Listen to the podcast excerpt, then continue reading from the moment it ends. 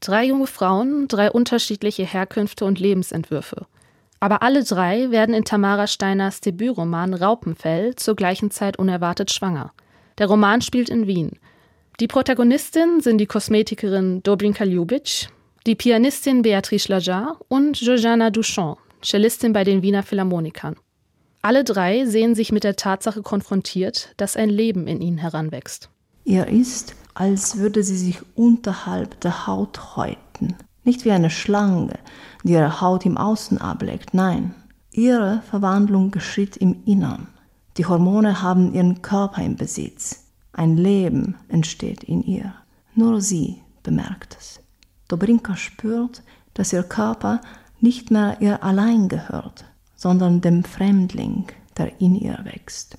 Der Abschnitt beschreibt einen Fötus, der im Körper einer Frau heranwächst, sich aber teilweise ihrer Kontrolle entzieht, ihr fremd bleibt. Dobrinka Ljubic, eine der drei Protagonistinnen in Steiners Roman, wird schwanger, nachdem ihr missbräuchlicher Ehemann Max sie auf den ersten Seiten des Buches brutal vergewaltigt. Sie fühlt sich von dem Fötus abgekoppelt, versucht ihn in Alkoholexzessen zu ertränken. Der Text verbindet ihre Verletzlichkeit als Frau auch mit dem Gefühl der Fremdheit und Heimatlosigkeit als Ausländerin.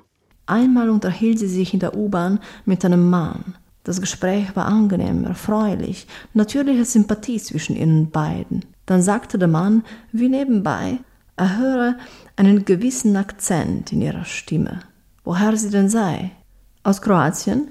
antwortete Dobrinka. Ja, ist doch egal, was soll's, sagte der Mann. So unterschiedlich wie ihre Herkünfte und Lebenssituationen sind, so gehen die Protagonistinnen auch mit ihrer Schwangerschaft um. Der Roman priorisiert nicht eine Entscheidung vor der anderen. Er veranschaulicht eher die Multidimensionalität des Themas. Für Beatrice Lajar ist ihre unverhoffte Schwangerschaft der letzte Draht zu einer der wenigen Bezugspersonen in ihrem Leben. Nachdem sie in jungen Jahren Opfer sexuellen Missbrauchs geworden ist, begegnet sie als Studentin an der Wiener Musikuniversität dem 50 Jahre älteren Leopold. Sie beginnt ein Verhältnis mit ihm, fühlt sich durch seine väterliche Fürsorge aufgehoben, rutscht aber auch in eine Abhängigkeit. Über Jahre versorgt er sie mit Beruhigungsmitteln, irgendwann kann sie nicht mehr spielen. Am Ende verlässt er sie. Das ungeborene Kind bleibt ihr letzter Halt. Ihre Sehnsucht danach greift der Text in lyrischer Form auf. Beatrice stellt sich vor, wie es sein wird, das Kind auf dem Arm zu haben. Groß blickst du mich an, Du patschst mit deinen Händchen an meine Wangen, du drückst dein Köpfchen an meine Brust, deine schwarzen Wimpern kitzeln mich. Raupenfell.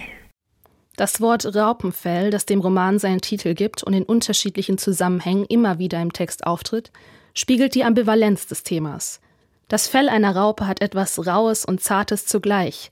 Es deutet auch auf eine Metamorphose hin. Das ungeborene Kind kann sich wie ein Fremdkörper anfühlen. Es ist aber gleichzeitig extrem nah und schutzbedürftig.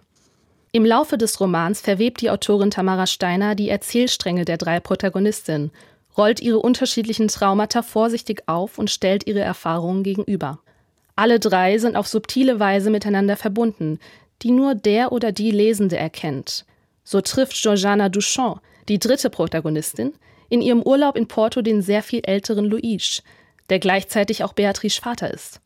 Enttäuscht von ihrer Beziehung mit dem emotional sprunghaften Oscar, der von heute auf morgen aus ihrem Leben verschwunden ist, fühlt sie sich durch Luis ungeteilte Aufmerksamkeit geschmeichelt, verbringt eine Nacht mit ihm.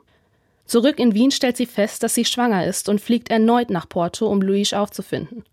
Dort begegnet sie Beatrice, die ebenfalls nach ihrem Vater sucht. Doch ein alles auflösendes Gespräch findet nicht statt. Obwohl die drei Protagonistinnen miteinander verbunden sind, mitunter ähnliche Schicksale erleiden, bringt es keine der drei zustande, sich gegenüber den anderen zu öffnen. Sie bleiben isoliert. Das Versagen von Kommunikation ist ein Thema, das Tamara Steiner auch als gesellschaftspolitischen Kommentar in ihren Roman mit aufgenommen hat.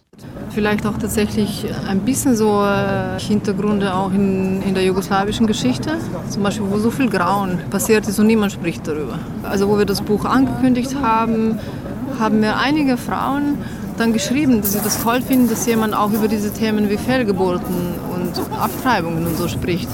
Tamara Steiner ist nicht nur Autorin, sondern auch professionelle Musikerin. Sie studierte selbst an der Wiener Musikuniversität. Mittlerweile verbindet sie ihre vielfältigen Leidenschaften und Talente. Naja, als Musiker, ne, vor allem als Streicher, ich bin Bratschistin, übt man ja wahnsinnig viel. Ne. In der Regel kann man, wenn man übt und spielt, nicht sprechen. Und ich glaube, es hat sich tatsächlich dann das so kanalisiert, also in diese geschriebene Sprache letztendlich. Ne. Obwohl die Autorin schwierige Themen verhandelt, hat sie für ihren Roman eine leichte, unterhaltsame Sprache gewählt. Es ist eine tiefgründige Geschichte mit Erkenntnissen darüber, was Schwangerschaft auch in unserer scheinbar emanzipierten Gesellschaft für Frauen bedeuten kann.